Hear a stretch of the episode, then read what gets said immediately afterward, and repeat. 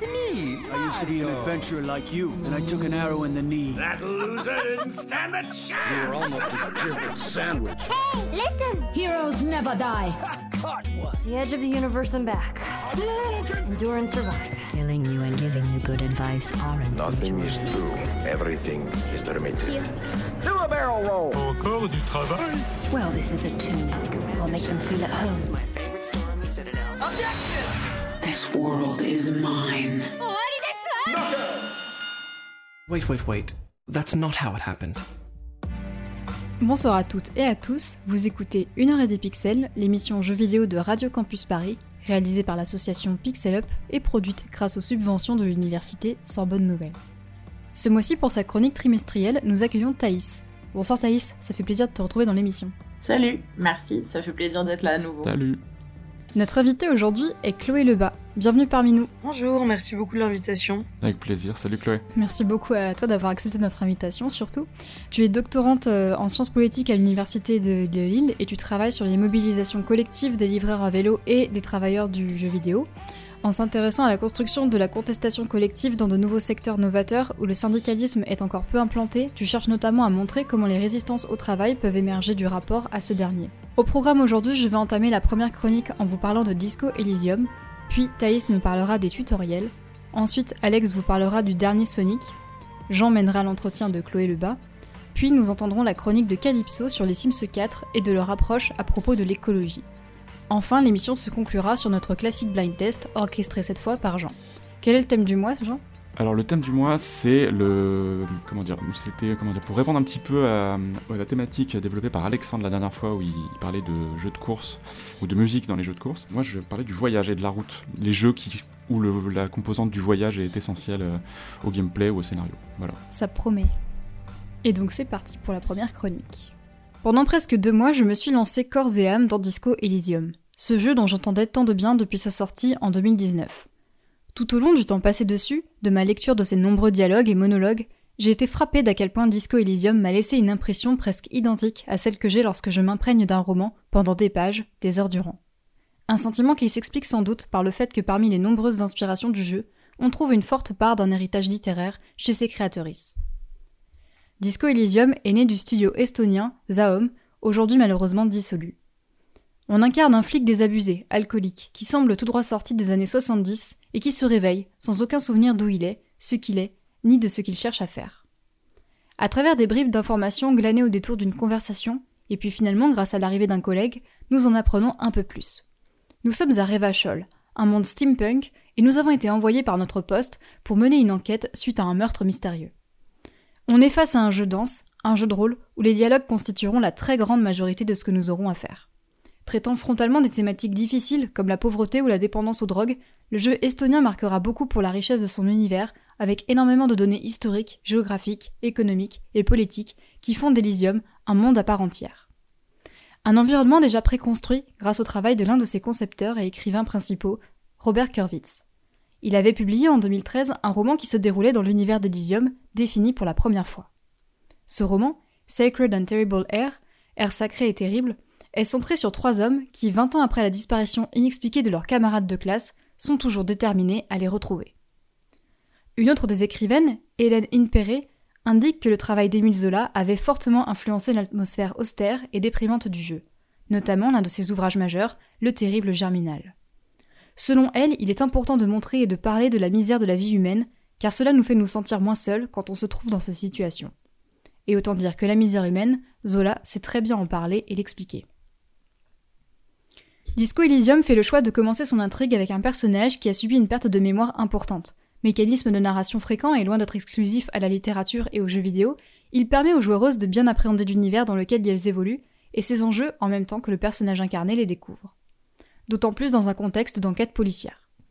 Cela m'a immédiatement évoqué le thriller Généalogie du mal de l'autrice coréenne Yoo Jeon-jeong, dans lequel un jeune homme se réveille dans une mare de sang sans se rappeler des 24 dernières heures.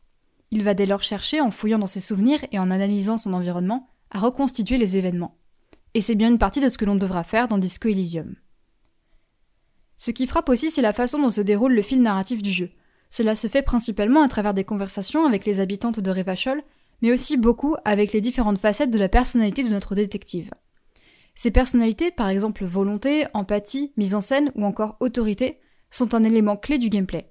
Chaque facette correspond à un attribut qui nous permet de réussir certaines actions, comme convaincre un personnage ou attraper un objet au vol. Des interactions presque théâtrales, formant comme un soliloque, une aparté. Ainsi, ces traits de caractère deviennent des personnages à part entière dans le jeu, et permettent d'avoir un aperçu de toute l'étendue des pensées et des questionnements de notre détective, mais aussi de tout son mal-être. Notez que si l'écrit vous effraie, le jeu est doublé entièrement en anglais, il existe également une option pour modifier la police de caractère pour les personnes dyslexiques. Réussir à capter les subtilités de nos pensées, de notre conscience, est quelque chose que les mots, et ici l'écrit, arrivent bien à mettre en forme. C'est aussi ce que j'ai apprécié dans Disco Elysium. Nous avons une représentation des personnages, du lieu, mais tout le reste est décrit textuellement. C'est à nous de solliciter notre imagination pour se figurer les mouvements, les expressions et les objets. Exactement comme on le fait en lisant. Et c'est une sensation que je trouve incroyable, car chacun, chacune aura son interprétation propre. Cela m'a rappelé ce que j'avais pu ressentir en jouant à In Waters, un jeu là encore très textuel qui suggère et nous demande d'imaginer la situation où l'on se trouve. Je pense qu'on sous-estime encore trop la puissance évocatrice des mots, qu'ils soient lus ou entendus. Merci de m'avoir écouté. Bah, merci à toi, c'était très chouette. ce que tu ce que tu ce que évoques sur la fin, enfin notamment sur la fin de ta chronique sur le, la, place du la place du texte qui qui peut avoir vraiment comment dire euh, dont la portée peut être vraiment forte et créer vraiment beaucoup d'émotions ou beaucoup ou, stimuler énormément l'imagination. C'est quelque chose qui qui m'a aussi beaucoup marqué avec ce jeu mais surtout avec les jeux que j'ai beaucoup aimé ces derniers temps. Je me rends compte que les, les jeux que j'ai appréciés le plus notamment cette année ce sont des jeux où où j'ai énormément lu. Et euh, du coup je me demande s'il n'y a pas une sorte de de regain ça n'a jamais été complètement perdu mais de regain de ce de, de ce genre classique du jeu d'aventure textuelle euh, bah, euh, qui a eu sa grande période dans les années voilà 70 euh, voilà je me demande s'il n'y a pas un petit un petit retour de, de ce côté là avec en prime ce qu'il n'y avait pas dans les années 70 bah voilà de belles illustrations ou quelques quelques quelques éléments de mise en scène pour donner le contexte. Mais sinon euh, j'ai l'impression qu'il y a de plus en plus de, jeux qui tapent euh, qui dans ce genre-là. Donc je sais pas si jamais c'est un sentiment partagé par... Enfin en tout cas dans le domaine du, disons, de l'indé, si jamais ça va encore dire quelque chose dans le domaine du AA bien sûr, mais euh, donc je sais pas si jamais c'est partagé par euh, par d'autres cette, euh, ce sentiment, mais voilà. Moi du coup forcément ça me fait réagir parce que ben là du coup le, jeu sur lequel je suis actuellement en train de travailler est un jeu avec beaucoup beaucoup de texte et du coup du coup, ça me, déjà, ça me, ça me touche assez ce que vous dites et, et sur le fait que, que, que, que c'est un dispositif qui vous parle. Et, euh, et aussi, moi, j'ai été, euh, été hyper frappée. Je sais pas si vous avez vu passer euh, le dernier Day of the Devs, qui est l'événement qui est organisé par Double Fine et qui présente un certain nombre de jeux indés. Et en fait, il se trouve que dans cet événement, ils ont présenté une, une version euh, réimaginé, on va dire, de euh, Colossal Cave Adventure, qui, euh, était un, jeu d'aventure textuelle, un des tout premiers, qui était sorti en 75 sur micro-ordinateur, qui était développé par William Crowther.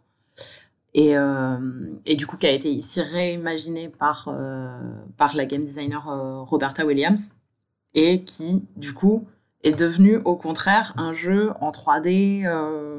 voilà, alors peu, euh, un peu à l'ancienne quand même. On sent, euh, on sent une dimension vachement nostalgique dedans. Mais, euh, mais j'ai trouvé ça hyper frappant de, de, voir justement la récupération de ce jeu qui était un jeu d'aventure textuelle pour le transposer dans un univers full 3D, vu FPS. c'était assez, assez intéressant. Mais en fait, ce qui se passe, c'est que dans ce jeu, ils ont choisi de garder énormément de texte. Et du coup, c'est de la voix off par-dessus, comme si c'était un, un, un narrateur et du coup, euh, je, trouve que justement, ça va vachement dans le sens de, ce que tu disais, Jean, sur, euh, la réappropriation de, ce modèle du jeu avec énormément de, textes et énormément de choses qui, passent par, euh, par l'écrit et par les mots et, euh, et qui sont pas forcément si évidentes que ça à, faire passer, même, même dans un environnement qui est full 3D avec de la vue FP. Hein. Moi, je, voulais juste euh, rajouter la petite pierre à l'édifice. Moi aussi, je trouve euh, qu'il y a un petit peu un, regain de l'intérêt de l'objet livre, en tout cas, ou du textuel euh, dans les jeux. je pensais notamment à Tell Me Why, qui est sorti il y a déjà deux ans, je crois, où toute l'aventure, on doit se référer à un livre que la mère des protagonistes leur ont, écrit. Et si, je me souviens bien. Et, c'est vrai que c'était plutôt sympa comme, comme mécanique euh, ajoutée. Et je trouve que c'est vachement. Enfin, en tout cas, ta, ta, ta chronique m'a vachement intrigué sur euh, Disco Elysium que je n'ai toujours pas fait. Donc euh, peut-être que je vais me lancer. Tant mieux, c'était le but. On passe à la chronique suivante. Thaïs veut maintenant nous parler des tutoriels. Si vous êtes des habitués de l'émission, vous vous souvenez peut-être de comment commencer ma dernière chronique en mai dernier. Les champs sont minces, je vous le concède, et c'est accorder beaucoup d'importance à ce que je raconte ici que de le présupposer. Eh bien, ma dernière chronique commençait par la confession d'un enregistrement prévu pour 50 minutes plus tard et aucun texte de chronique écrite ni même de sujet fixé. Et aujourd'hui, 45 minutes avant le début de l'enregistrement, c'est en me replongeant paniqué à la recherche d'inspiration dans mes textes précédents que j'ai réalisé ce fait simple et évident. Je n'apprends jamais. J'ai donc tout naturellement décidé qu'on allait parler de tutoriel. Jouer à des jeux, c'est une activité qu'on peut réduire à son plus simple appareil conceptuel, apprendre, performer et valider son acquis. Quand on décrit le jeu comme une excellente activité d'éveil, ou bien qu'on défend les FPS contre les réactionnaires qui débattent superficiellement des rapports entre jeux vidéo et violence en leur opposant la transférabilité dans la vraie vie des réflexes ou de la perception des espaces 3D des pro-gamers de Counter-Strike, c'est à cette boucle apprentissage, performance, validation que l'on fait indirectement référence. La base de cette boucle, c'est l'apprentissage. Et qui dit apprentissage dit méthode de transmission, et dans le jeu vidéo, on parle souvent de tutorialisation. Une évidence à rappeler pour commencer. Pour pouvoir apprendre quelque chose à une personne, alors il faut être sûr et certain de tout ce qu'il y a à transmettre.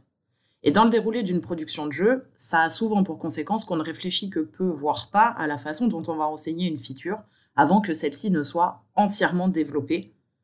Et c'est à partir de cet état final de la feature qu'on va en déterminer la méthode de transmission.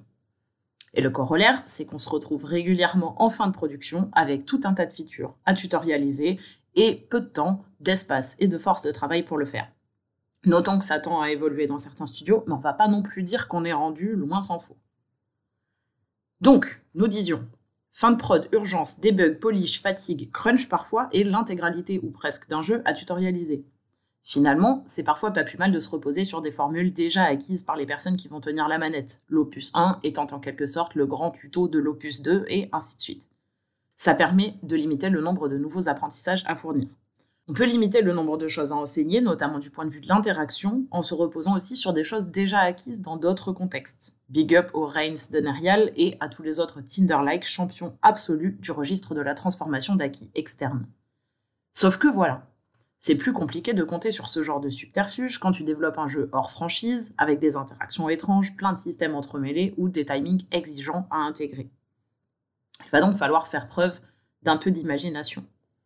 Alors, il y a la méthode Nintendo, que Hayashida Koichi, le game director de Super Mario 3D Land, résume en quatre mots Introduce, Practice, Twist, Master.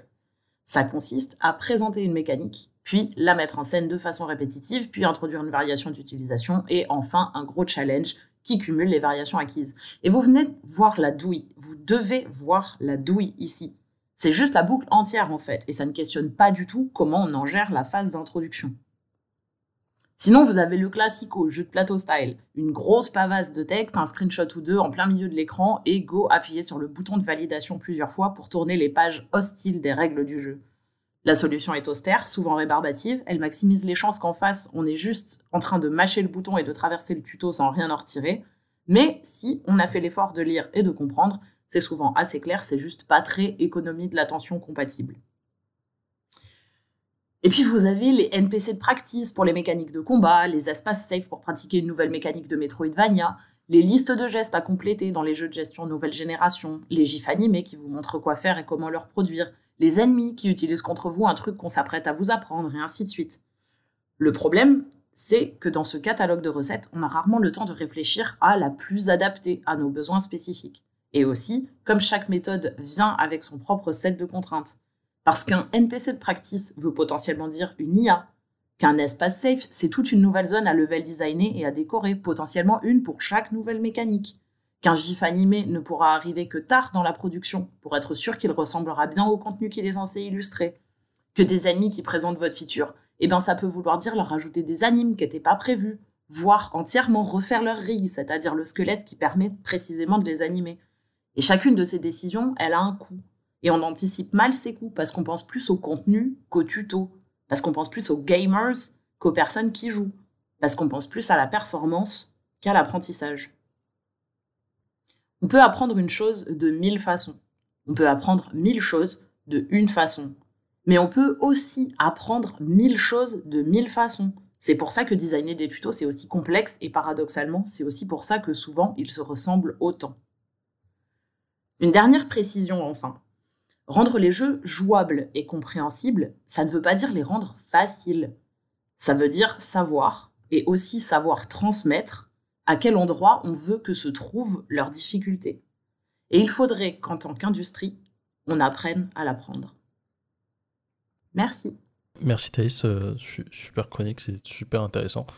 Et euh, ça me fait juste penser, du coup, euh, voilà, plus tard je, parlerai de, Sonic, mais c'est un truc dont je parle pas du tout dans ma chronique parce que c'est passé complètement au-dessus, justement, cette histoire de tutoriel. mais par exemple, ce, jeu-là en particulier, tous les tutos, ou presque, sont sur les, temps de chargement. C'est-à-dire que ton jeu charge, et tu te retrouves dans une espèce de, white room, clairement, euh, avec euh, un objet et euh, des indications, voilà, fais tel combo, fais ci, fais ça. Et en fait, au début, je me suis dit, ah ouais, ok, bon, d'accord, c'est pas, c'est pas ouf, mais voilà. Et le truc, c'est que passer peut-être deux heures de jeu, je pense, si on se débrouille bien, on déverrouille une compétence d'auto-combo, et qui fait que du coup, ça rend tous les tutoriels que le jeu veut essayer de nous apprendre, enfin, tout, ce qu'on veut nous apprendre, ça rend le truc euh, complètement caduque en fait. C'est-à-dire qu'il y, a des, y a des tutos qui sont là et j'ai l'impression qu'ils sont là parce qu'il faut être là, mais qu'en fait, bah, finalement, ils servent pas à grand chose euh, dans le jeu global. quoi. Alors, j'ai pas joué à Sonic Frontiers, du coup, je suis pas sûr euh, d'avoir un, un, avis hyper pointu à émettre dessus. Mais pour le coup, euh, le fait de mettre les tutos pendant les temps de chargement ou en tout cas pendant ces espaces euh, neutres, c'est euh, un grand classique. Souvent, l'exemple qu'on donne, c'est celui de Samurai Gun, où on peut tester l'intégralité de son moveset sur l'écran de sélection des personnages. Il y a aussi Bayonetta fait ça, d'avoir justement des espaces comme ça dans les temps de chargement où on peut s'entraîner. Mais en revanche, ce que tu dis ensuite sur, sur le fait qu'il y a des apprentissages qui sont caduques, ben ça pour le coup, effectivement, souvent c'est lié au fait que euh, on considère la liste des choses à apprendre plus dans la perspective d'une case à cocher que euh, d'une véritable nécessité. Et en fait, effectivement, ça après c'est euh, ça, ça, peut être lié à plein de contraintes de production. Donc ça peut être lié au fait que Enfin, typiquement, par exemple, dans un open world, c'est compliqué de faire de la tutorialisation de mécanique parce que bah, tu peux pas savoir qu'est-ce qu'un euh, un joueur ou une joueuse va avoir à sa disposition à un instant T parce que tu sais pas d'où il vient et qu'est-ce qu'il a fait. Et du coup, bah, ça peut être compliqué de tutorialiser une nouvelle mécanique euh, d'une façon un peu spécifique. Tu es obligé de la tutorialiser de façon neutre parce que tu sais pas ce qui a été fait avant ou pas. Et du coup, bah, en fait, il y a des apprentissages qui seront plus ou moins faciles à transmettre. C'est une des raisons pour lesquelles il y a beaucoup de jeux qui optent pour des blocs de texte. Euh, précisément parce que bah, tu n'as pas nécessairement du contrôle sur, euh, sur ce qui a été fait ou ce qui n'a pas été fait. Euh, et puis après, ben, il y, a aussi, y a aussi le fait qu'il y a des jeux qui ont tendance à tutorialiser des choses qu'on peut considérer comme acquises selon le profil de jeu qu'on a. C'est-à-dire si jamais on est un grand habitué des beat'em all, ben, en fait, peut-être que ça va nous saouler qu'on nous apprenne coup de pied, coup de poing, grab ou que sais-je, alors que quelqu'un dont c'est le premier beat'em all, bah, en fait, ça lui sera indispensable d'avoir cet apprentissage-là. Donc là, après, c'est vrai que moi, de mon point de vue, ça fait partie d'une, euh, ça fait partie d'une, euh, d'une vision, euh, comment dire, ça fait partie à la fois d'une vision politique et à la fois d'une intention sur le game feel. C'est-à-dire, est-ce qu'on, est-ce qu'on attache une grande importance à la capacité des joueurs joueuses à apprendre seuls, ou alors est-ce qu'on choisit de les accompagner? Et qui ont choisi d'accompagner? Est-ce que ces accompagnements-là, ils sont dispensables ou indispensables? Et justement, le problème pour moi, c'est que en rejetant à la fin d'une production la question de la tutorialisation, en fait, on s'empêche de l'intégrer à un flot de jeu. Je voulais d'abord te remercier pour ta chronique, Thaïs, qui était comme toutes les autres très très chouette et passionnante.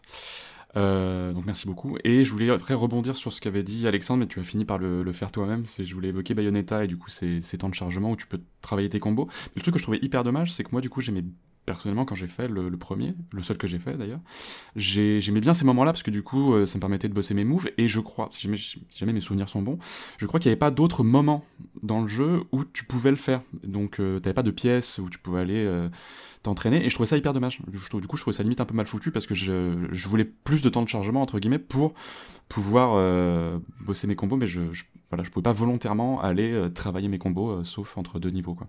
C'est un peu dommage. Ouais, ça après pareil, c'est des questions d'approche. Moi, je sais que souvent dans les dans les beat'em all, ce que ce que j'aime bien faire, surtout en early game, quand j'ai peu l'habitude d'avoir les mouvements dans les doigts, ce que je fais, c'est qu'en fait, quand j'ai vidé une pièce, j'y reste, j'y reste et je continue à, m'entraîner, c'est-à-dire je me fabrique des espaces qui n'existent pas dans le jeu.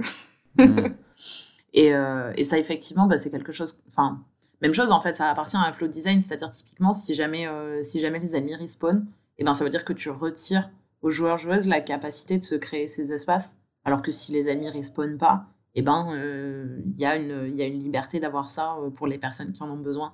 Donc ça pareil en fait c'est vraiment des takes sur euh, sur l'espace que tu choisis de, de, de laisser aux joueurs. Et maintenant Alex va nous parler du dernier Sonic. Oui, et aujourd'hui ça va être une assez courte chronique, parce que finalement il n'y a pas grand chose à en dire de Sonic, euh, mais au moins je vais vous parler d'un jeu de l'actualité. C'est vraiment le retour d'une saga légendaire, une icône du jeu vidéo. Non, je vais pas vous parler de Pokémon parce qu'il est hors de question que je m'inflige la version de cette année. Et aujourd'hui, on va parler de Sonic le hérisson. Il est de retour dans Sonic Frontiers. Et si vous avez aux environs de 25 ans, comme moi, vous avez très sans doute grandi avec Martin Mystère, les Totally Spies et Sonic X. Et soyons clairs, j'aime pas trop trop les jeux Sonic. 2D ou 3D, j'ai toujours cette impression de jouer à quelque chose d'un peu fouillis, où on se perd dans les niveaux, sinon même quelque chose d'assez incontrôlable. Par contre, j'adore Sonic X, c'est un de mes dessins animés préférés malgré sa qualité qui peut parfois être douteuse, et je donnerai volonté pas de patrouille en échange d'un vrai dessin animé Sonic.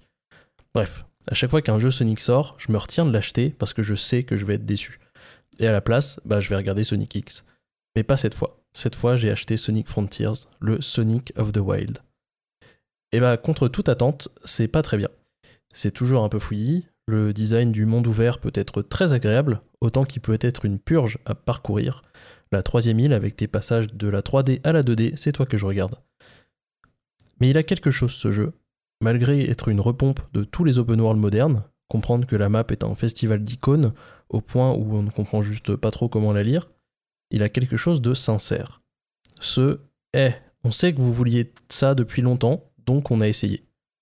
Oui, la Sonic Team a essayé de nous donner un monde ouvert qui reprend presque tout de ses concurrents, jusqu'au sound design très éthéré de Breath of the Wild, jusqu'au combat majoritairement non obligatoire de Breath of the Wild, jusqu'au niveau des précédents jeux qui sont disséminés sur la carte et qui sont tout autant de sanctuaires de Breath of the Wild.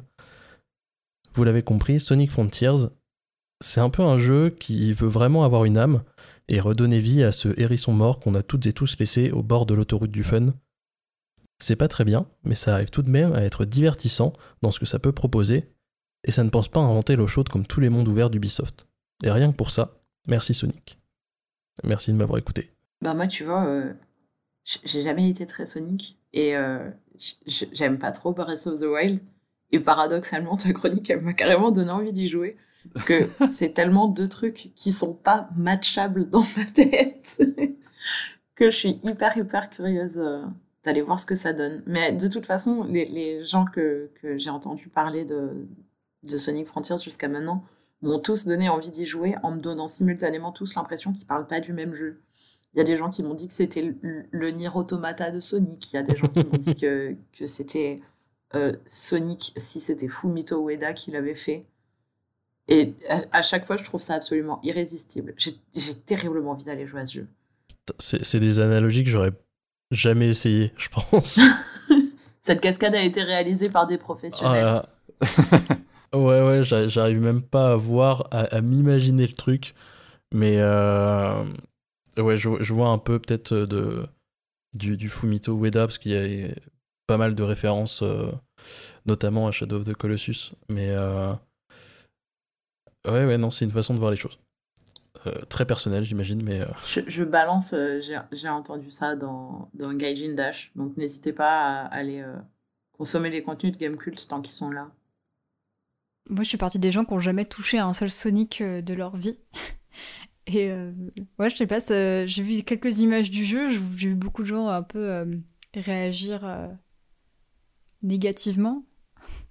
Euh, c'est vrai que moi, ce qui m'a frappé, c'était la façon dont l'espace était, vide, quoi. C'est censé être un open world, mais il n'y a, pas grand chose. Mais par contre, euh, en termes de, jeu, ça avait l'air assez euh, agréable. En tout cas, les animations et tout du, personnage sur l'écran, ça, je me disais, ah, ça. Me tentait bien, donc pourquoi pas. Je sais pas si tu le recommandes pour des gens qui n'ont jamais touché un seul Sonic de leur vie ou si on peut passer notre chemin en fait. Bah disons que tu peux pas partir avec des années de déception, donc euh, je pense que ça, peut, ça peut valoir le coup. Après, je sais pas vraiment si c'est un jeu que je recommande non plus, hein. euh, en vérité.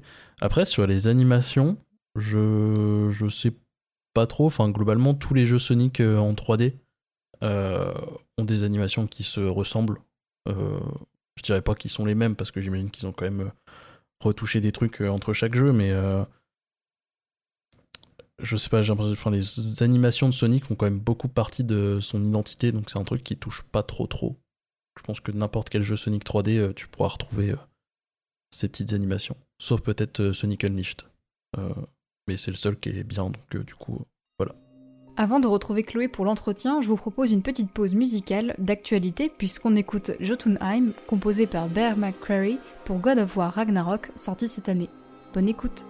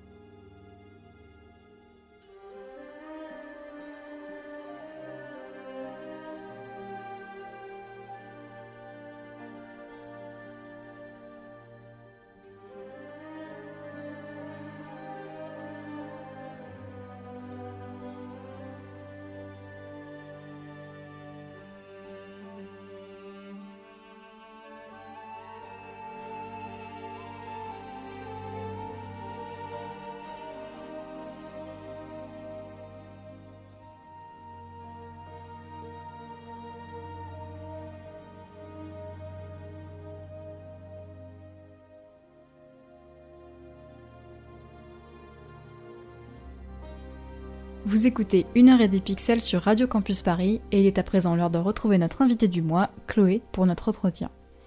Jean, je te laisse la parole. Merci Lys. Chloé, rebonsoir. Merci encore d'avoir accepté euh, notre invitation. Euh, Lys l'a dit tout à l'heure en début d'émission, tu es doctorante en sciences politiques à l'Université de Lille et tu travailles sur les mobilisations collectives des livreurs à vélo et des travailleurs et travailleuses du jeu vidéo des domaines où les questions des revendications euh, sociales et la question du syndicalisme sont, encore assez nouvelles.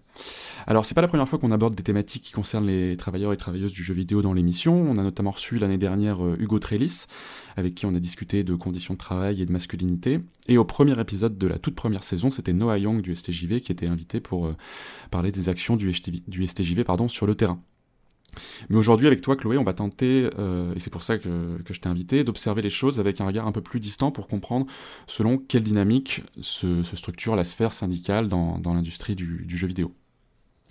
Mais d'abord, partons de, ton travail pour, euh, pour commencer, de la façon dont tu as élaboré ton sujet. Euh, les recherches que tu mènes dans le cadre de ta thèse portent à l'origine sur les formes d'action collective auxquelles ont recours les, les livreurs dans un contexte d'ubérisation du marché du travail, mais dans un second temps, t'en es venu à t'intéresser aussi au cas des, travailleurs et travailleuses du jeu vidéo pour finalement les inclure dans ta recherche. Alors d'abord, pourquoi et ensuite, euh, du coup, qu'est-ce qui rapproche ces deux ensembles de travailleurs? Parce qu'a priori, au-delà du fait que les mobilisations collectives soient très récentes dans ces deux domaines, euh, a priori, le parallèle n'est pas forcément super, euh, super évident. Alors, il y, a, deux choses. Il y a un intérêt scientifique et un intérêt, on va dire, stratégique propre au champ professionnel euh, qui est celui de l'université.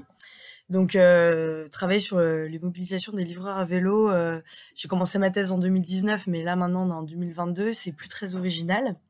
Et donc, il fallait un peu que je me distingue d'autres chercheurs qui travaillaient sur ce sujet pour pas faire un redit de thèse déjà en cours de publication. Donc, je me suis et il y avait aussi un intérêt pardon, scientifique à aussi me décentrer euh, d'un milieu professionnel euh, très à la mode, euh, très très actuel, très renseigné aussi de manière politique, médiatique, etc. Et donc pour un peu scientifiser tout ça, il fallait prendre de la hauteur et donc comparer, parce que la science, c'est la comparaison. Et donc je me suis dit, à la base, où est-ce qu'il y a des syndicats dans un endroit où c'est un peu improbable et où on peut trouver des travailleurs indépendants? Et donc, euh, en fait, ça part un peu d'une erreur qui est que j'ai surestimé euh, le taux d'indépendants dans le jeu vidéo. Parce que c'est un milieu qu'en fait, je ne connais pas du tout à la base. Euh, et donc, donc voilà. Donc, du coup, je, me suis un peu lancée là-dedans. Et puis, finalement, ce dont je me suis rendu compte, c'est que plus que des statuts de travail, ce qui pouvait lier ma comparaison, c'était le fait d'avoir des industries très nouvelles où le syndicalisme était faible et donc en fait de voir que c'est des lieux où le syndicalisme est en construction et où finalement euh, on voit que le, travail est assez insaisissable dans le sens où le travail est nié euh, à la fois du côté des livreurs où ça va être présenté comme une activité euh, sportive, comme un complément de revenu, aussi où elle est niée puisqu'il va y avoir tout un ensemble de, de sous-location de comptes donc de travailleurs qui en fait n'ont pas d'identité euh, face à, l'employeur, mais aussi où les travailleurs sont niés en tant que travailleurs, puisqu'on va dire que euh, ce ne sont pas des salariés, mais des indépendants, etc.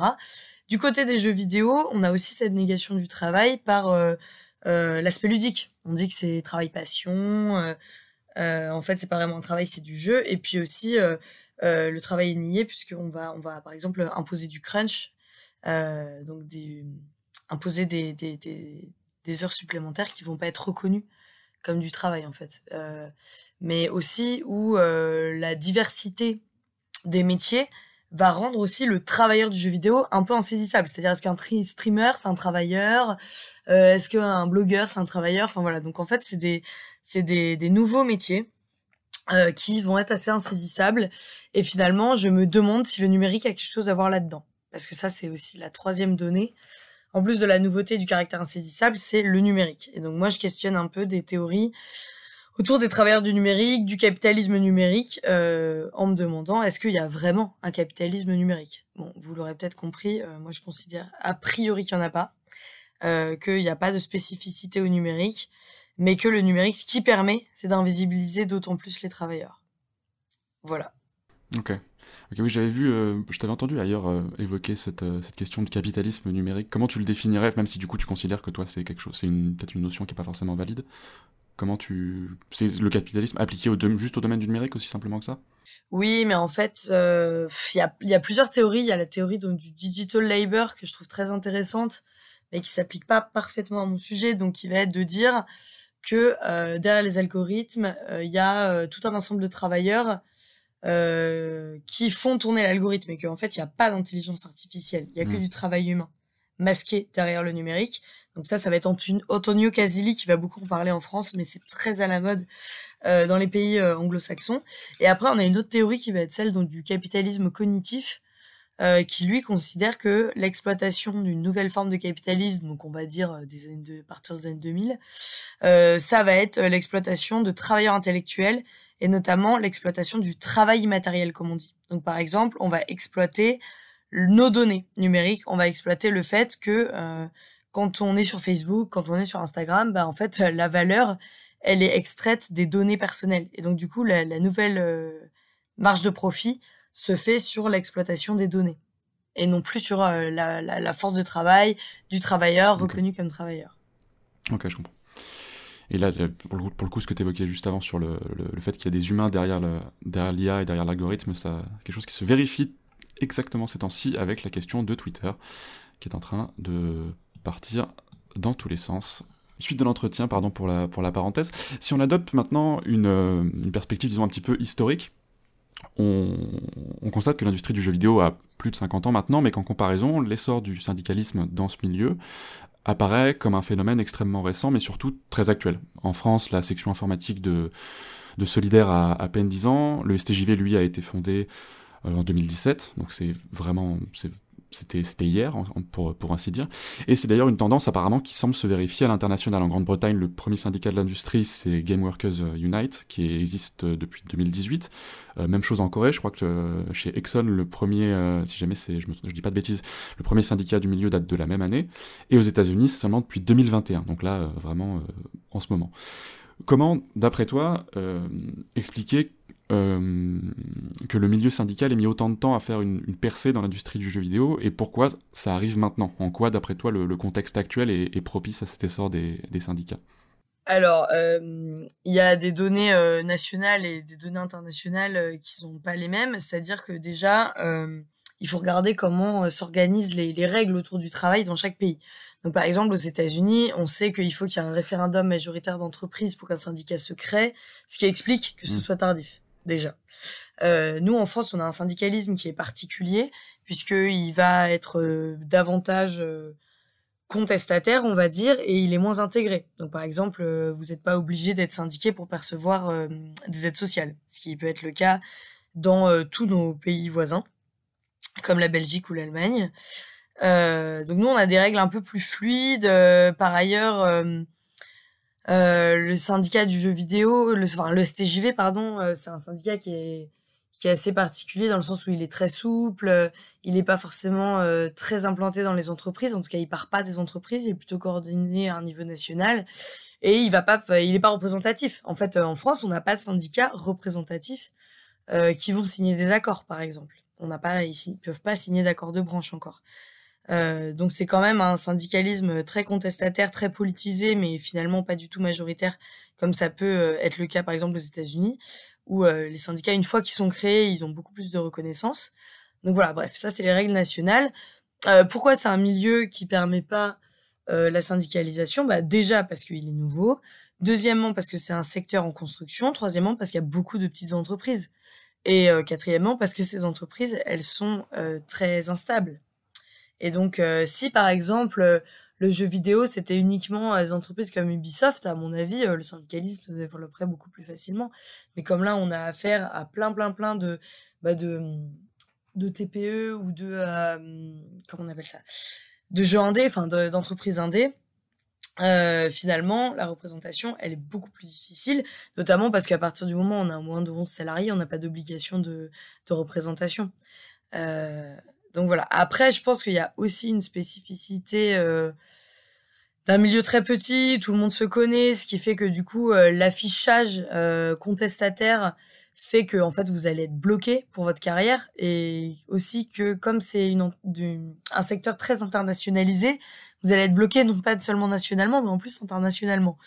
Euh, donc ça, à mon avis, euh, la peur de la répression syndicale, elle est quand même assez spécifique dans ce milieu-là.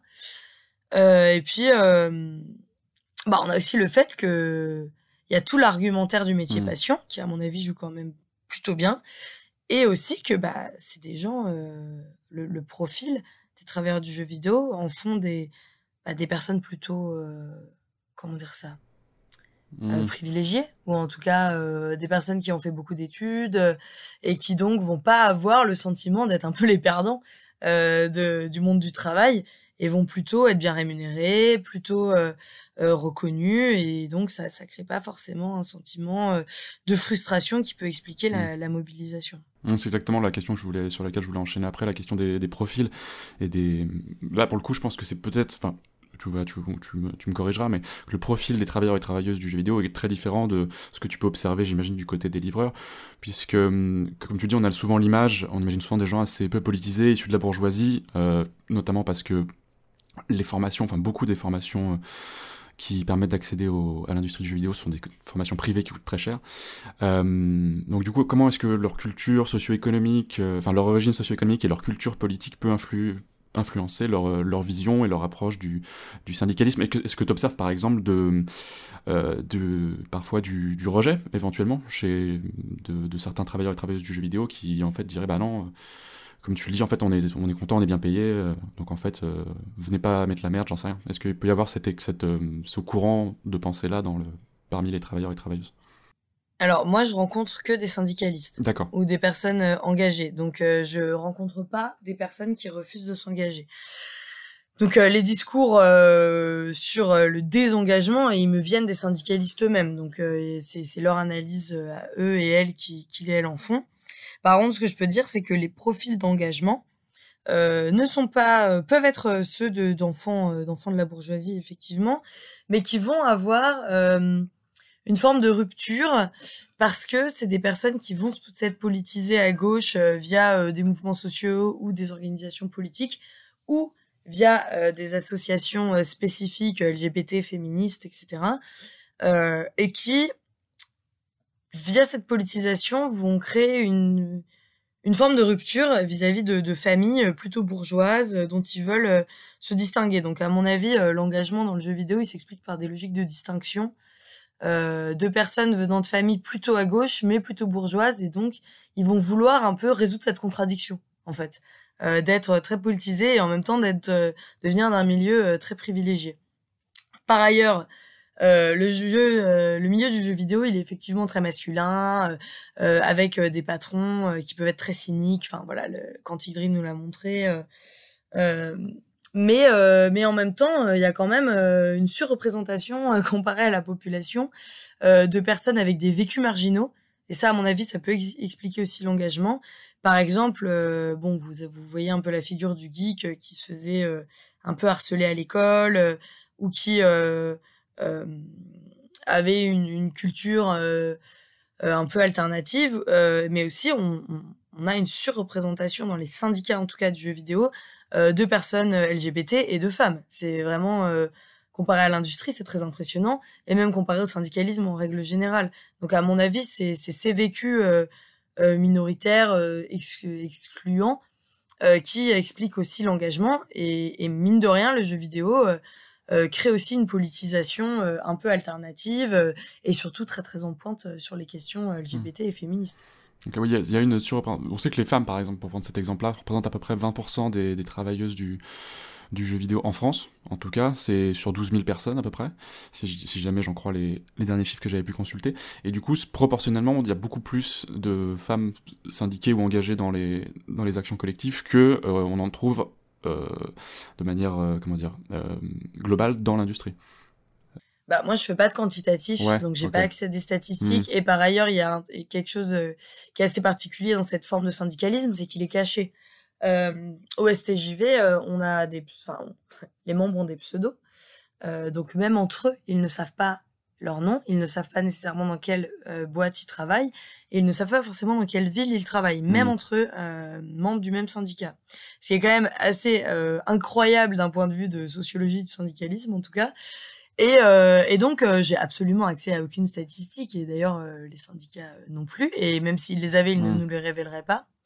Euh, parce que euh, c'est aussi euh, la logique du syndicalisme, c'est aussi de, de faire un peu un jeu de poker et donc de faire croire qu'on est beaucoup plus que ce qu'on est, surtout quand en plus on maintient cette forme d'anonymat. Finalement, l'anonymat, il est uniquement levé lorsqu'il y a des représentations dans les comités d'entreprise, et même là, il y a beaucoup de listes qui sont euh, pas vraiment syndicales, mais qui sont euh, parasyndicales ou qui, qui, qui sont juste des listes CSE, mais sans étiquette. Donc euh, ça aussi, c'est assez particulier, c'est qu'on a une forme d'activité collective qui est très cachée.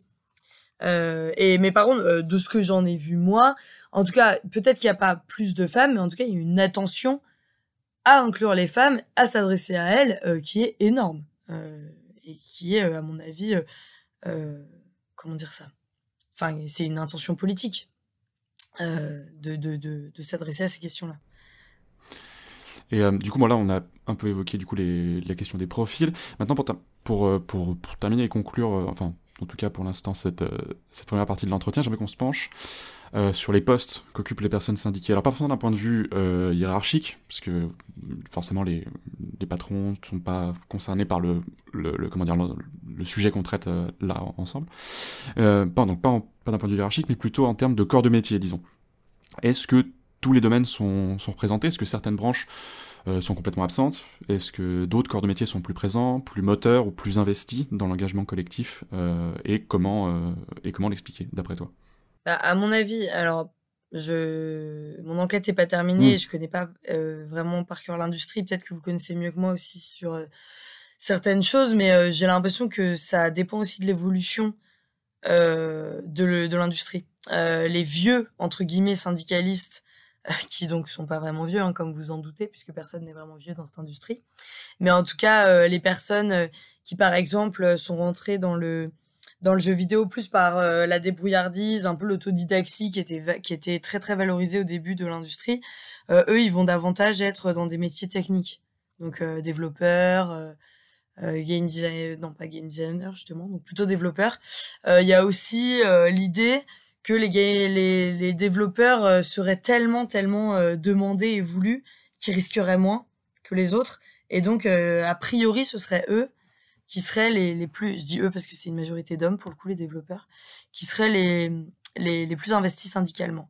Après, à mon avis, il y a aussi une nouvelle génération de personnes qui, pour le coup, sont passées par des écoles, ce qui n'était pas forcément le cas de, de, générations plus, plus anciennes, euh, qui, eux, vont davantage être sur l'aspect artistique, notamment par justement euh, cette, cette culture alternative, à mon avis, qui vient, euh, qui vient d'une appétence artistique. Et donc là, on va plus avoir les game designers, même les, même des, des, des, des personnes dans la com, ou alors les, ah, j'ai un gros trou de mémoire. Bref, les personnes qui font les règles du jeu. les, ouais, les, ouais, les game designers enfin, les- Ouais. Ouais, game designer, mais il y a une- un sous-champ. Bon, bref, c'est pas grave. Je cherchais un, un terme d'un sous Ouais, ça doit être ça. Bon, bref. Donc, euh, c'est globalement, j'ai globalement vu ça. Développeur, game designer, c'est vraiment la majorité. Euh, qui, à mon avis, voilà, les uns rentrés par l'autodidaxie, la position euh, plus confortable. Les autres, par, par déjà une centralité dans le jeu. Le game designer, en fait, travaille quand même avec beaucoup d'équipes. Et, euh, et également euh, une, une forme de culture alternative euh, politisante. Et les métiers qui sont, en ce qui concerne les, les, les, les, comment dire, les, les champs qui sont en dehors de, des champs de la cré- du champ de la création, donc au dehors du, des, des, des devs, des game designers, etc. Est-ce que du côté de l'administration, du côté de la communication, il y a des, il y a un investissement quand même, ou c'est vraiment, ou vraiment à la marge? Pff, Moi, j'en ai rencontré, mais très marginalement. J'ai Mm. pas de chiffres, mais non, clairement, c'est plus. euh, Mais à mon avis, c'est parce que c'est des personnes qui, en fait, sont. Comment dire L'engagement, le jeu vidéo, il vient vraiment d'une frustration de dire, en fait, je ne peux pas faire mon travail correctement. Et donc, à mon avis, ça, ça vient de personnes qui ont quand même une forme d'autonomie au travail, qui euh, sont, ont des, des, des, sont très qualifiés et se rendent compte qu'en fait, ils ont des qualifications incroyables, euh, qui pourraient faire des choses incroyables et qu'en fait, il y a une très mauvaise gestion de la part de la hiérarchie euh, et notamment une incompétence de la part euh, du patronat. Ça, c'est vraiment quelque chose qui revient tout le temps dans les entretiens. Et c'est de là, de cette frustration que naît l'engagement. Et donc, à mon avis, euh, les personnes dans la com et l'administration, en fait, n'ont pas un sentiment de qualification et une centralité dans la production qui fait qu'ils peuvent avoir ce sentiment de frustration. Bah, écoute, en tout cas, merci, euh, merci beaucoup pour, euh, pour toutes, ces, toutes ces réponses, tous tes éclaircissements sur, euh, sur la question. Et avant qu'on passe à la deuxième euh, partie de l'entretien, euh, avec les questions des, autres membres de l'équipe, deuxième petite pause musicale. On écoute cette fois-ci Moonlight Serenade, qui est tiré de l'OST de Bayonetta 3, et composé par Naofumi Arada. Bonne écoute.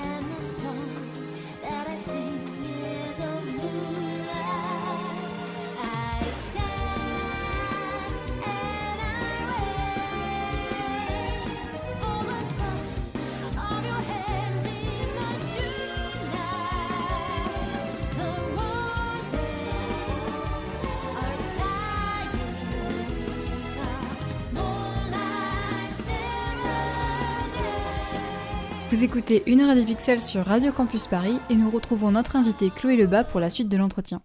Donc Chloé, d'habitude, euh, la deuxième pause musicale qui sépare les deux parties de l'entretien, euh, c'est souvent un morceau choisi par euh, notre invité. Là, c'est pas le cas parce que tu m'avais, tu m'as avoué quand on a préparé cette émission que tu n'étais pas du tout, du tout une joueuse.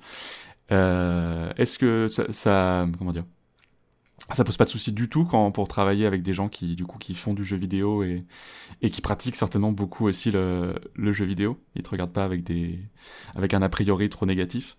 Alors, si vous voulez, vous pourrez euh, assister à mes cours de méthodologie euh, de l'enquête de la recherche euh, à l'Université de Lille, où j'explique tout ça. C'est-à-dire que la, la proximité avec son sujet peut avoir de nombreux avantages. Donc, par exemple, le fait d'avoir de, la connivence. Euh, le fait également de comprendre les sous-entendus, euh, etc. Mais la distance au sujet, donc qui est le cas euh, dans mes Mm. deux terrains. hein. Je, je suis une femme euh, enfin une femme blanche des sciences sociales qui travaille sur des métiers, enfin des milieux quasi intégralement masculins dans un cas avec beaucoup de sans-papiers, dans l'autre cas avec donc des travailleurs dont je suis plus proche en termes d'années d'études, mais mais qui ont justement cette culture jeux vidéo que je n'ai absolument pas. Donc moi j'ai choisi la distance euh, parce que je pense que ça me permet une plus grande objectivité scientifique, euh, sachant que j'ai déjà la proximité euh, militante, puisque je suis syndicaliste moi aussi.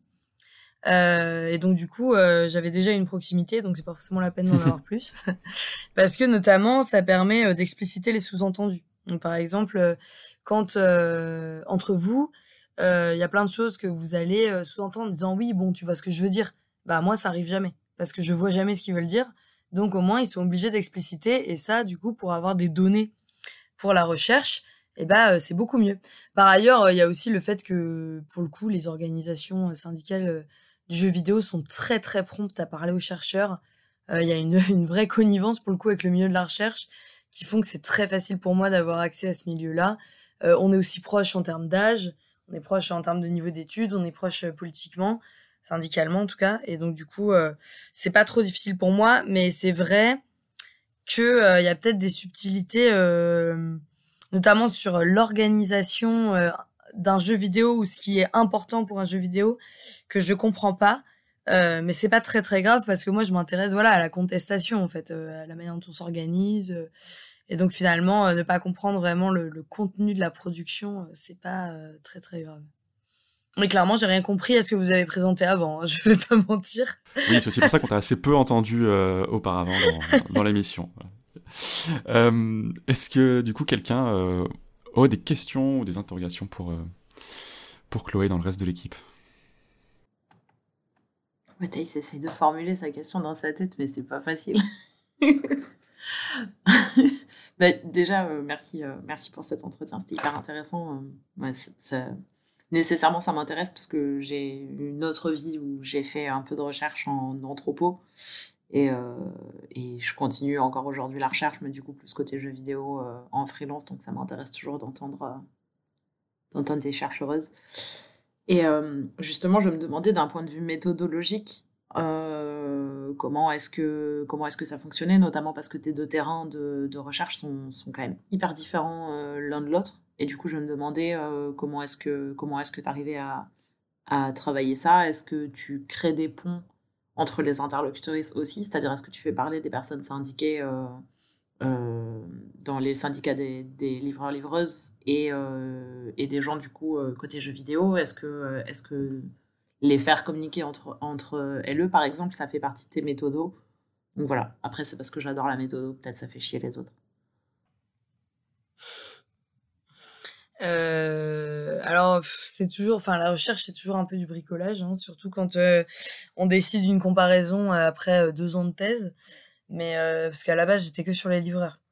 donc non, je fais pas discuter les, les, enquêtés entre eux parce que clairement ils ont pas du tout les mêmes les mêmes problématiques du moment et en fait les ponts c'est à moi de les faire une fois que j'ai les matériaux euh, notamment parce qu'on est sur des sujets super d'actualité, sur des gens qui sont sur des luttes actuellement, et donc clairement, euh, eux, ils sont un peu plus dans l'urgence euh, que moi qui vais voir les choses sur le long terme. Après, dans la recherche, le terrain, c'est une illustration pour poser une question plus générale. Moi, ma question générale, c'est comment on se mobilise au travail. En fait, c'est un peu un prétexte, le, le, jeu vidéo et les livreurs. Alors que bien sûr que pour les enquêter, c'est pas du tout comme ça qu'ils voient les choses. Euh, par contre, en termes méthodologiques, ça c'est quand on est justement sur des terrains, euh, comment dire, avec des faibles ressources, où les acteurs euh, sont quand même assez minoritaires, etc. C'est important de leur donner des gages. Donc j'essaye un peu d'aider. Euh, j'essaye de bah, par mal faire de la com déjà. Enfin, je relais à peu près tout ce qu'ils font. mais voilà, je, je, suis, je suis aussi intervenue plusieurs fois auprès du STJV. Je suis venue, enfin, je viens à leurs événements. Euh, pour les livreurs, euh, j'essaye aussi de...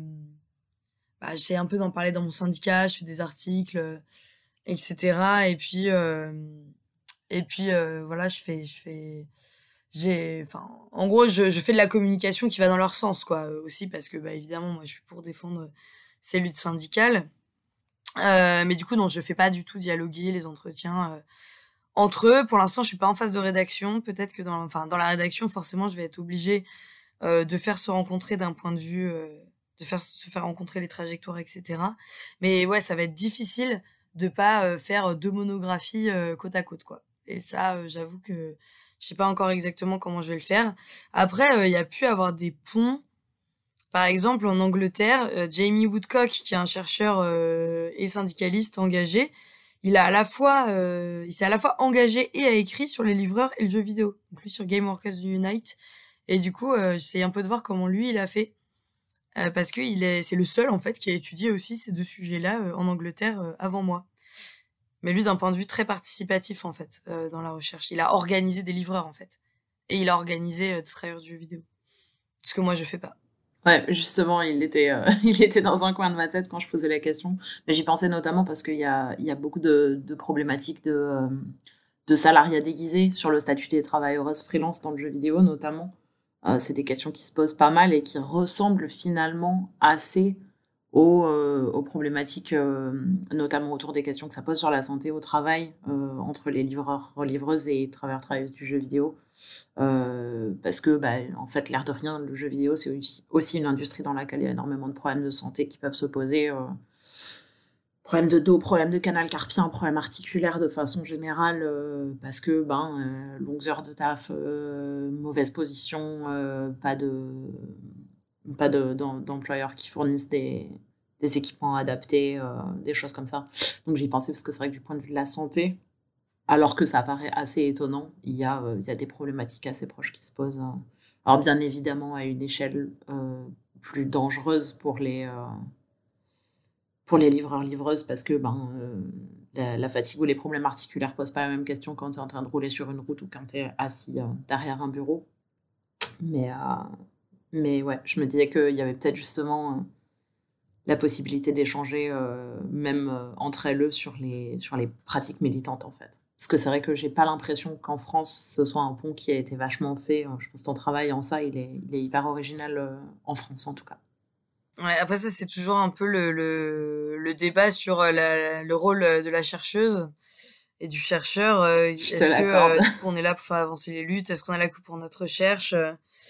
Et euh, et pour le coup c'est vrai que du côté des livreurs là la question elle est tellement sur la régularisation des sans-papiers qu'en fait il y a plus de place pour autre chose actuellement en tout cas. Mm. Euh, donc clairement la santé au travail c'est même pas la priorité en fait. La priorité c'est la régularisation. Mais et puis aussi euh, voilà dans le dans le enfin c'est des secteurs dans les deux cas qui ont vraiment voulu se constituer comme particuliers. Et comment dire qui ont développé des formes de syndicalisme euh, euh, en jouant beaucoup sur la médiatisation et donc en jouant beaucoup sur le fait euh, sur leur secteur. Donc on est en gros d'un côté très livreur très jeu vidéo et qui effectivement ont un peu du mal à peut-être à s'ouvrir notamment parce que euh, le fait de jouer sur l'argumentaire de la spécificité, c'est l'une de leurs ressources. Parce que c'est des gens qui ont peu de ressources et qui, du coup, maximalisent sur des ressources euh, mé- médiatiques. Les livreurs, on en parle tout le temps. Les jeux vidéo, on en parle tout le temps. Et c'est ça leur vraie force, en fait. Ils ont une très, très grande force médiatique euh, qui, qui va pousser à jouer la spécificité et donc peut-être pas à faire des ponts aussi parce que, aussi de manière stratégique. Ouais, ok, je comprends. Bah, merci beaucoup.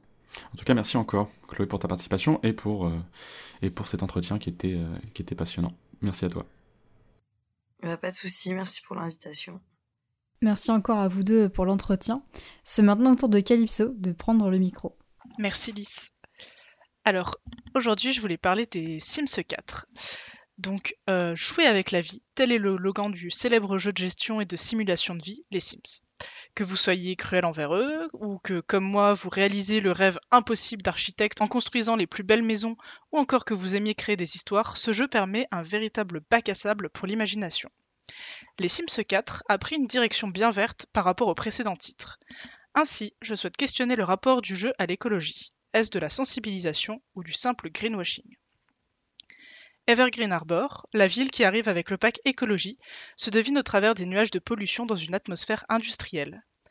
Vous allez devoir faire face à de nombreux défis pour espérer un jour respirer un air frais, sauf si vous préférez faire de l'argent et que les arbres vous gâchent le paysage.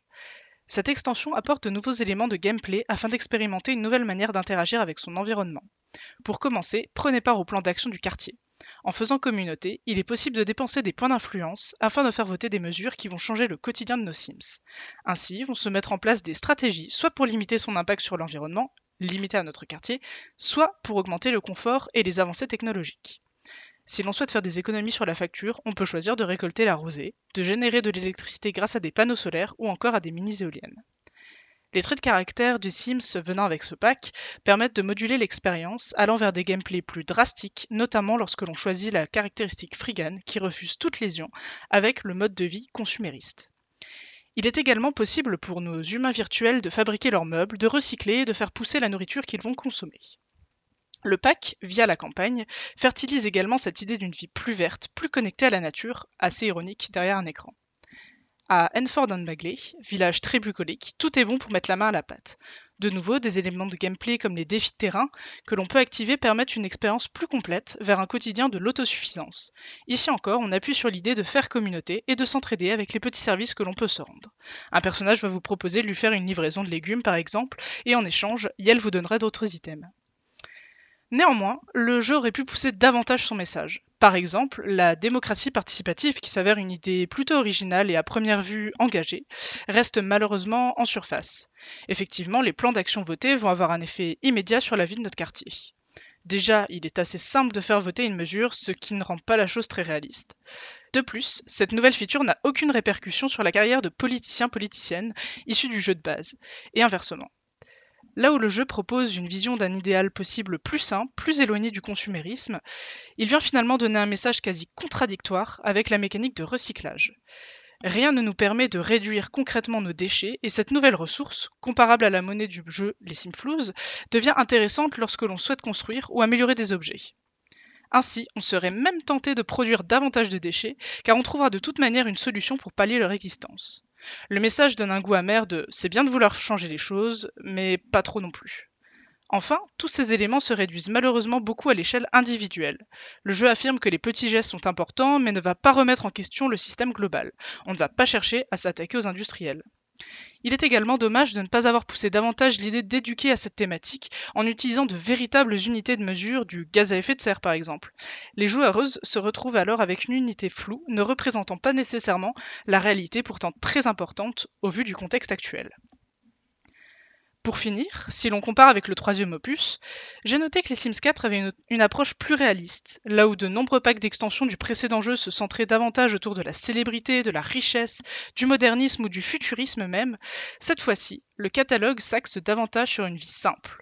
On ne joue plus tant aux Sims pour assouvir des fantasmes impossibles, on colle un peu plus à notre quotidien pour raconter l'histoire de notre société. Cette première sensibilisation à l'écologie, à notre impact sur l'environnement n'est pas une mauvaise chose, toutefois il ne faut pas voir ce jeu comme un outil éducatif. Il est à prendre avec des pincettes, rappelons que la maison mère reste est, qu'il souhaite faire de l'argent et que coller aux mœurs de notre époque permet d'attirer les contemporains. Un jeu de gestion permet un terrain d'exploration pour prendre conscience de l'impact de nos actions, de nos choix, mais cela reste dans un cadre assez limité, surtout par une multinationale. Merci de m'avoir écouté. J'ai pas forcément de retour euh, sur, euh, sur ta chronique parce que je connais très très mal les Sims et, tout ça. En tout cas, c'est, en tout cas, c'était, passionnant. Et, euh, et, je te remercie beaucoup pour, pour ta chronique. J'ai l'impression que ce côté un peu des grosses compagnies qui jouent un petit peu sur les thématiques d'actualité, comme tu l'as dit, mais aussi très, comment dire, qui sont très orientés politiquement. Euh, c'est pas, c'est pas, enfin comment dire, c'est pas propre à, à, aux jeux vidéo. EA, je, Netflix produit beaucoup de, de, de séries qui, ont, voilà, qui ont une, teinte, en tout cas un vernis euh, bah, LGBTQI par exemple, ou des trucs comme ça, sans forcément que la boîte derrière qui produit le truc euh, soit militante, très loin de là. Souvent, c'est un peu un peu pour bait, euh, soit des joueurs, des joueuses ou des spectateurs, spectatrices. Euh, ça, ça arrive assez fréquemment. En tout cas, j'ai vu des gens parler de, parler de ça, du coup, je, trouve que ce que tu peux dire de, des Sims 4, euh, en tout cas de cette extension, euh, rejoint un peu ce, discours-là. Ouais, et puis euh, ce, qui est, un peu dommage, en fait, c'est. Enfin, de toute façon, c'est des choses qu'on retrouve rien que dans les Disney où il y a de plus en plus de personnages. Enfin, en tout cas, il y a de plus en plus de diversité qui est représentée. Et on voit bien que ça plaît pas, mais bon, c'est vraiment ce truc du bah, capitalisme qui, pour toujours bah, se nourrir, finalement, fait de la récupération politique, en fait, et malheureusement, ça marche bien. Après, en fait, je trouve que c'est bien dans la mesure où c'est un jeu qui reste accessible. C'est pas un jeu indé qui parle euh, d'une thématique euh, importante, mais euh, encore une fois, ça reste quand même très très très en surface. J'ai trouvé que le gameplay, en tout cas, était, plaisant, mais pareil, c'est ce que je disais au tout début. faire voter une nouvelle mesure, c'est hyper simple. Chaque semaine, en fait, la mécanique, c'était chaque semaine, tu peux voter pour une nouvelle mesure. Et en discutant du coup avec les personnes de ton quartier, et à chaque fois, j'avais la mesure que, que je voulais, quoi. Donc, euh, c'est archi pas représentatif. Sinon, euh, je sais pas, on n'en serait pas là aujourd'hui, quoi.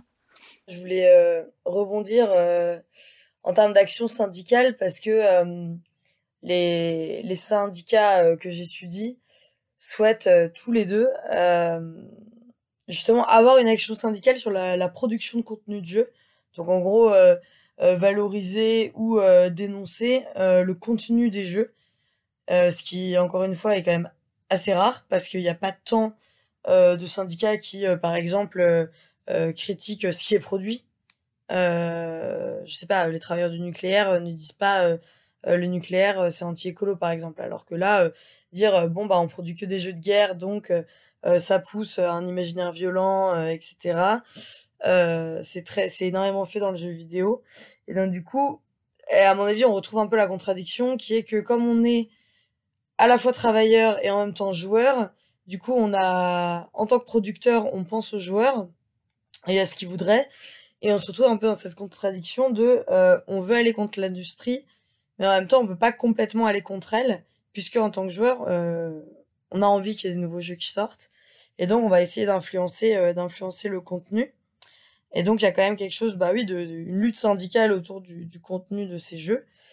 Euh, et euh, là, quand vous entendez parler, ça m'a fait penser à une autre chose que un collègue qui s'appelle Nathan Ferré, qui a fait son, son mémoire de M2 aussi sur le STJV et qui a travaillé sur Twitch, m'a dit, c'est que lui, il est joueur, et donc euh, ce qui aide aussi à, à, un peu plus euh, comprendre, enfin émettre certaines hypothèses. Et il me disait, en fait, si dans le jeu vidéo, il y a quand même pas mal de gens qui sont politisés, c'est notamment parce que là, il y a une forme de sociologie dans, dans le fait d'être joueur, parce que tu comprends que quelles que soient tes actions, tu as une marge de manœuvre qui est limitée puisqu'elle a été décidée par le créateur du jeu. Et donc, euh, du coup, tu, tu, tu appliques ça à la société, quoi, en te disant, en fait, euh, euh, je suis socialement déterminé, socialement limité par des structures, etc. ce qui peut d'ailleurs pousser à une forme de défaitisme qui va pas amener à l'engagement, mais qui peut, à l'inverse, pousser à une forme de, de conscientisation de mécanismes plus globaux qui, sont la base d'une forme de politisation. Donc voilà, mais euh, pourquoi je dis ça? Oui. Donc du coup, tout ça pour dire que, euh, en tout cas, le fait que ces, ces, ces jeux incluent des questions de démocratie et d'écologie, à mon avis, c'est déjà un peu euh, une victoire et peut-être que ça a été notamment une sorte de lutte quasi syndicale de la part de la part des, des développeurs de ce jeu. Bah, je, franchement, je, pense bien. En tout cas, ce serait pas vraiment pas étonnant. Et euh, merci pour tes remarques parce que j'ai trouvé ça super, euh, super intéressant. Et euh, ça rejoint justement bah, l'aspect communautaire où, en fait, on a dans, pour aller très rapidement et pour terminer, euh, dans les Sims par exemple, quand on crée notre personnage, il y avait avant, je crois c'était peut-être il y a deux ans que ça a été ajouté, il n'y avait pas beaucoup de choix de couleur de peau. Et évidemment la communauté euh, ben, ne faisait que euh, râler, ils en, avaient, ils en, avaient bien le droit. Et c'est après coup qu'ils ont ajouté un grand nombre de couleurs de peau qui étaient aussi un peu plus modulables pour encore euh, une fois des questions d'inclusivité. Donc on voit qu'effectivement c'est pas c'est pas les directeurs et les producteurs du jeu qui, font avancer les choses, mais bien euh, la communauté et probablement euh, effectivement cette, euh, bah, les, petites mains du jeu qui, aident à, le faire évoluer. Quoi. En tout cas, merci à tous et à toutes pour vos remarques. Merci pour ta chronique, Calypso. J'ajoute juste que je me suis, euh, j'ai regardé aussi une, une, une intervention euh, sur l'émission Game Investigation, si j'ai bien compris, de l'assaut Game Impact, et euh, je, je linkerai le lien évidemment, parce que c'était plutôt intéressant. On approche de la fin de l'émission avec le blind test. Ce mois-ci, c'est toi, Jean, qui va tester nos connaissances musicales sur le thème du voyage et de la route. Euh, oui, tout à fait. Donc euh, ce mois-ci, sur cette thématique, je vous propose six extraits euh, qui sont tirés. Donc j'aurai pas d'extraits sonores, mais j'aurai que des morceaux de l'OST, des jeux, des jeux concernés. Donc on démarre. Premier extrait avec un jeu sorti en 2021.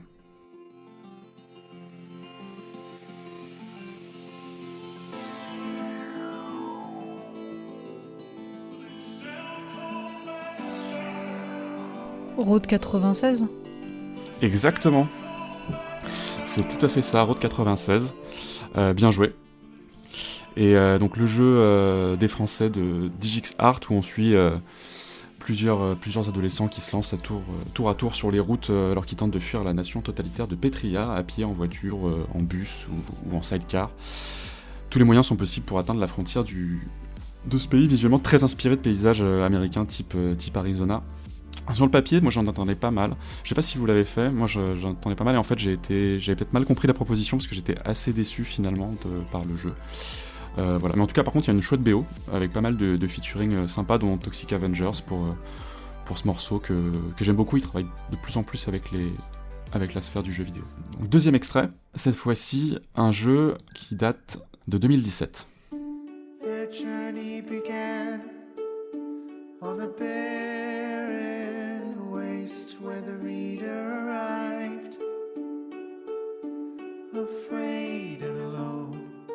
Pyre Exactement. Ah, j'ai reconnu le chant de... Ouais, t'as reconnu la voix de Darren Cobb, peut-être Ouais. Ouais, je comprends. Euh, en effet, c'est bien un morceau tiré de la bande-son de Pyre, donc le troisième jeu de, de Super Giant Games, qui, sont rendus d'autant plus célèbres par leur dernier jeu qui est Hades. Et dans, donc dans Pyre, on est propulsé dans les, les bas-fonds, qui est une sorte d'enfer, ou en tout cas un, lieu plus ou moins maudit et abandonné, où atterrissent les, les criminels du, du, Commonwealth. Pas le Commonwealth qu'on connaît, mais un, un univers qui s'appelle le Commonwealth. Et du coup, dans les bas-fonds, on sillonne les routes euh, de, ce monde désolé dans une caravane en compagnie d'une troupe de personnages très attachants pour aller se prêter au jeu des rites euh, qui permettent, à force de victoire, de potentiellement gagner un billet retour pour euh, rentrer dans le monde du dessus. Voilà. et ça, c'est la musique qu'on entend à, la toute fin du jeu. Qui, clôt, qui clôt notre aventure. Et voilà, composé donc Lys l'a reconnu par Darren Korb, qui est le, bah, le, le, compositeur de tous les jeux de, Super Giant, qui a un style euh, bien à lui, souvent très acoustique. Et voilà, c'est vraiment très chouette. Et si vous n'avez pas fait euh, je vous y encourage. Moi, j'ai trouvé ça très, très sympa. Je sais qu'un de nos chroniqueurs trimestriels, qui est Beyond, est très très fan de, est très, très fan de ce jeu notamment. Je lui fais un coucou euh, s'il nous écoute. Troisième extrait, un jeu sorti en 2014.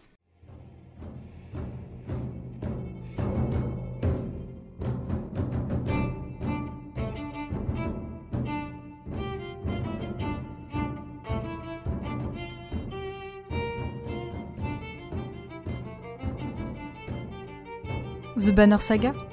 Exactement, c'est The Banner Saga, ouais. Bien joué, Lys. Sans faute pour l'instant, bravo. Lys, elle joue toute seule en fait. C'est ça. c'est trop dur. mais non, mais t'as bien raison, t'as bien raison. Mais moi, vous savez comme je suis, hein, si jamais il n'y a pas des jeux japonais, je trouve rien de toute façon. ah, ça va être compliqué pour toi quand, tu, quand c'est moi, hein. tu, sais, tu, sais, très bien. bah ouais, je sais, je Dans sais. The Banner... T'inquiète, je suis vigilante, mais euh, pour l'instant, on n'y est pas. euh, donc The Banner Saga, donc c'est une, une trilogie euh, réalisée par euh, Stoic Studio, c'est les anciens de, de chez BioWare.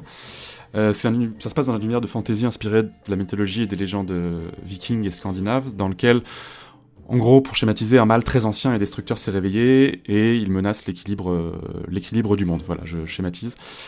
Et on suit, euh, le, le, jeu commence au moment où les premiers signes de cette catastrophe se font, se font, enfin se manifestent, et on suit plusieurs groupes de personnages euh, qui vivent leur histoire en parallèle, euh, qui pour l'essentiel vont fuir devant cette menace aux allures de fin du monde, et donc la plupart du temps on est sur, sur la route, avec le, bah, les, membres du village qu'on a qu'on a laissé derrière nous, euh, voilà, et on, et on marche, on marche, on marche. Il y a un côté euh, très narratif avec pas mal de textes et de dialogues, mais d'un autre côté, c'est aussi un tactical, tactical, pardon, euh, qui est assez bien foutu, mais surtout assez simple pour que ça puisse plaire à des gens qui n'aiment pas ça, comme moi par exemple. Et voilà, bref, c'est vraiment très très bien, c'est un superbe voyage. moi, ça m'a beaucoup marqué, j'ai découvert le jeu tardivement, genre peut-être 5 ans après sa sortie, mais je l'avais remarqué dans sur le, magasin Steam, il me faisait de l'œil et je me suis lancé, j'ai tout bouffé d'un coup. Je vous, conseille fortement The Banner Saga, c'est très chouette. Et l'OST est très réussi avec des, sonorités nordiques évidemment très, très prononcées. Voilà. Prochain extrait, un jeu euh, sorti en 2021.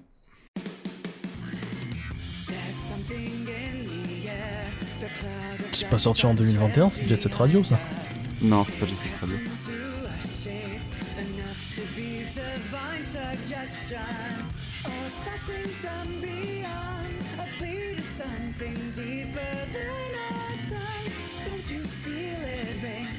Bon, personne du coup.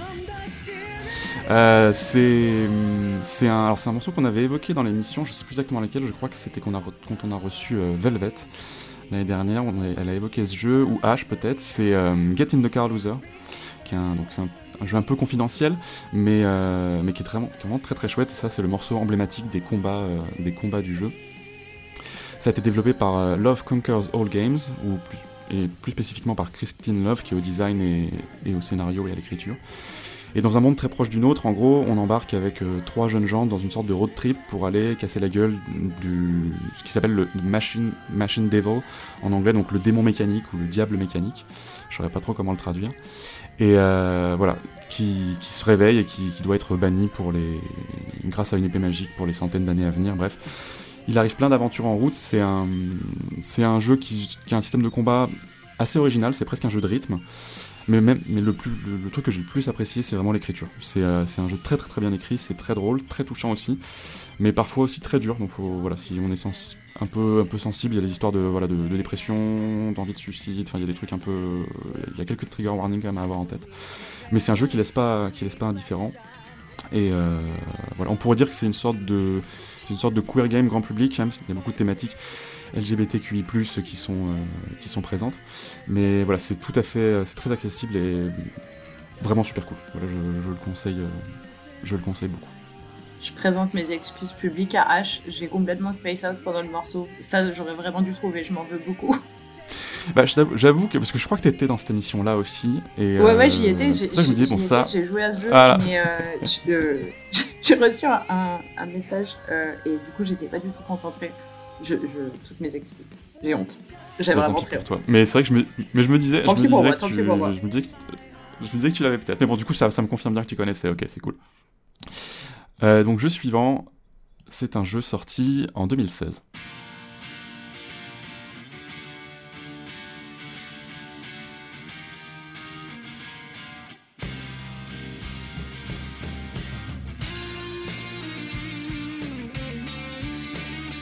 Petit indice, c'est japonais. Japonais Road Trip 2016, est-ce que c'est FF15 Exactement. Exactement. C'est drôle parce que du coup, je le trouve alors que celui-là, je l'ai pas fait. En fait, Mais t'as joué à FF15 Non, absolument Non. pas. Mais je savais qu'il y avait un côté road trip dans FF15. Et euh, mais pour, pour ainsi dire, je ne connais rien du jeu. hein. J'ai vraiment juste euh, choisi euh, un morceau. En plus, voilà, le morceau, celui-là s'appelle Bros on the Road. Et euh, je me suis dit un truc qui peut-être est un peu emblématique, euh, je sais pas trop, parce que je connais ni l'OST ni le jeu. Je sais juste qu'il y a une histoire de prince qui doit récupérer son royaume, et pour ça, il part avec ses potes à la coupe de cheveux chelou euh, dans une bagnole. Mais euh, je schématise beaucoup. Mais globalement, je ne connais pas le jeu, mais je voulais intégrer déjà un jeu japonais, et puis je me disais, voilà, vu que vous savez que j'y connais rien, ça va peut-être surprendre un peu les gens. Donc, euh, donc voilà. Quelqu'un l'a fait ici? Oui, et c'est pas du tout un morceau emblématique, je pense. Ah ouais? Ah merde En tout cas, moi j'en ai vraiment aucun souvenir alors que j'ai passé des dizaines d'heures sur le jeu. Ouais, moi j'ai vu pas mal de gens y jouer en stream, mais ce morceau-là, il me dit rien non plus. Ouais. Ah merde. Ouais, ouais. Ouais, c'est des avantages de prendre. Pourtant, j'ai beaucoup écouté l'OST et euh, ça me dit rien du tout. Et c'est pas grave, hein, tu vois, de, de- 2016 euh, Japon euh, road trip, ça me suffit Bah ouais. à le trouver. Hein. ouais, ouais. Donc enfin, sixième et dernier morceau, euh, c'est un jeu sorti en 2013.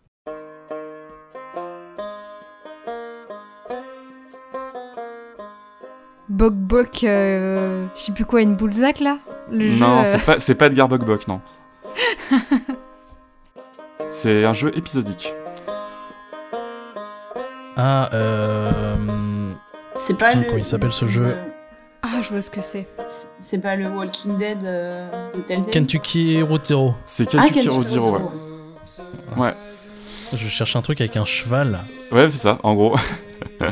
ouais, en effet, c'est euh, bien Kentucky Road Zero, dont le premier épisode est sorti en, en 2013, réalisé par la petite équipe de Cardboard Computer. Donc une histoire improbable qui nous raconte l'aventure de, Conway, un, coursier qui, en cherchant à mener à bien sa, dernière livraison, se lance dans un périple qui prend peu à peu des airs de, de dernier voyage. Donc c'est un, c'est un jeu bah, qui a fait beaucoup beaucoup parler de lui, ça tape, euh, ça tape dans le surnaturel, dans l'absurde, c'est très extravagant, c'est loufoque, mais c'est hyper touchant.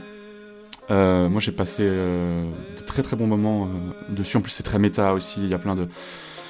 Y a, ça réfléchit beaucoup aussi sur le propre, sur le médium qui est le jeu vidéo, enfin bref.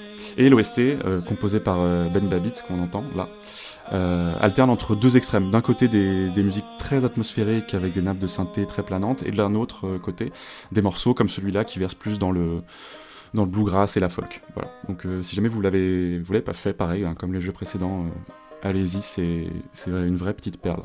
Voilà. Et donc, du coup, pour les résultats, je crois que c'est euh, 3 points pour Lys, qui a été euh, incroyable en début de course, et ensuite euh, un point pour Thaïs et un point pour Alex, si je dis pas de bêtises. C'est ça. On s'est fait Ouais, écraser. on s'est fait rouler dessus par le je, je suis vraiment deg pour euh, Get in the Car Loser. je m'en veux trop. Pire timing de SMS ever. En plus, on l'ent- on l'entend beaucoup. En fait, c'est la, seule musique de, de combat quasiment, si, si ce n'est celle des boss. Bah ouais, Euh, ouais, et elle est trop cool. Pour, le coup, effectivement. Elle, elle est très très chouette. Elle est très très chouette. Et c'est assez drôle parce que tu sens vraiment justement euh, l'inspiration euh, des, des musiques de combat de JRPG à la, euh, à Mm. plus les, les morceaux de, de Persona.